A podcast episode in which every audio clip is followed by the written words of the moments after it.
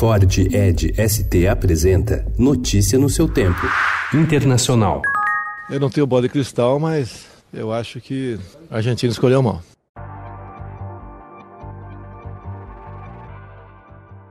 A tensão entre Jair Bolsonaro e o presidente eleito na Argentina, Alberto Fernandes, deve alterar normas do Mercosul na avaliação de diplomatas e especialistas. A visão mais protecionista de Fernandes contrasta com as políticas liberalizantes do governo brasileiro. Diante do alto grau de interdependência econômica, ajustes serão necessários.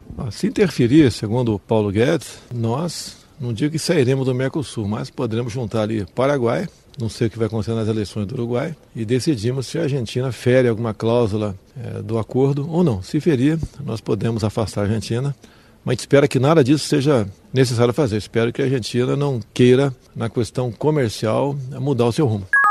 Horas após de ser derrotado na noite de domingo em sua tentativa de reeleição, o presidente argentino Maurício Macri envolveu-se ontem em dois movimentos destinados a conter a desvalorização do peso em relação ao dólar e tranquilizar o mercado após o triunfo peronista. No plano político, Macri recebeu durante uma hora na Casa Rosada o seu sucessor, Alberto Fernandes, que obteve vitória em primeiro turno com 48,1% dos votos. Segundo o relato de assessores, o encontro no qual os dois ficaram sozinhos, a pedido de Fernandes, foi amistoso.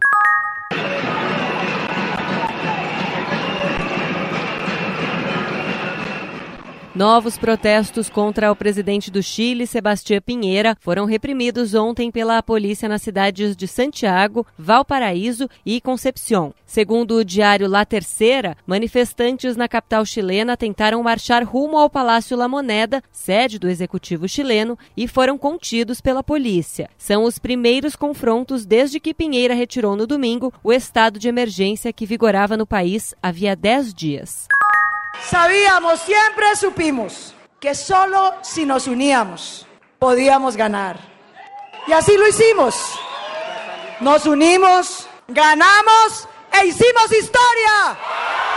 A ex-senadora Cláudia Lopes, primeira mulher a ser eleita prefeita de Bogotá, representa a ascensão política da comunidade LGBT na Colômbia, onde os direitos dos homossexuais não estão plenamente garantidos. Cláudia, de 49 anos, que mantém um relacionamento com a senadora Angélica Lozano, rompeu uma barreira na América Latina, região que nunca havia tido nenhuma de suas capitais algum membro dessa comunidade como autoridade máxima.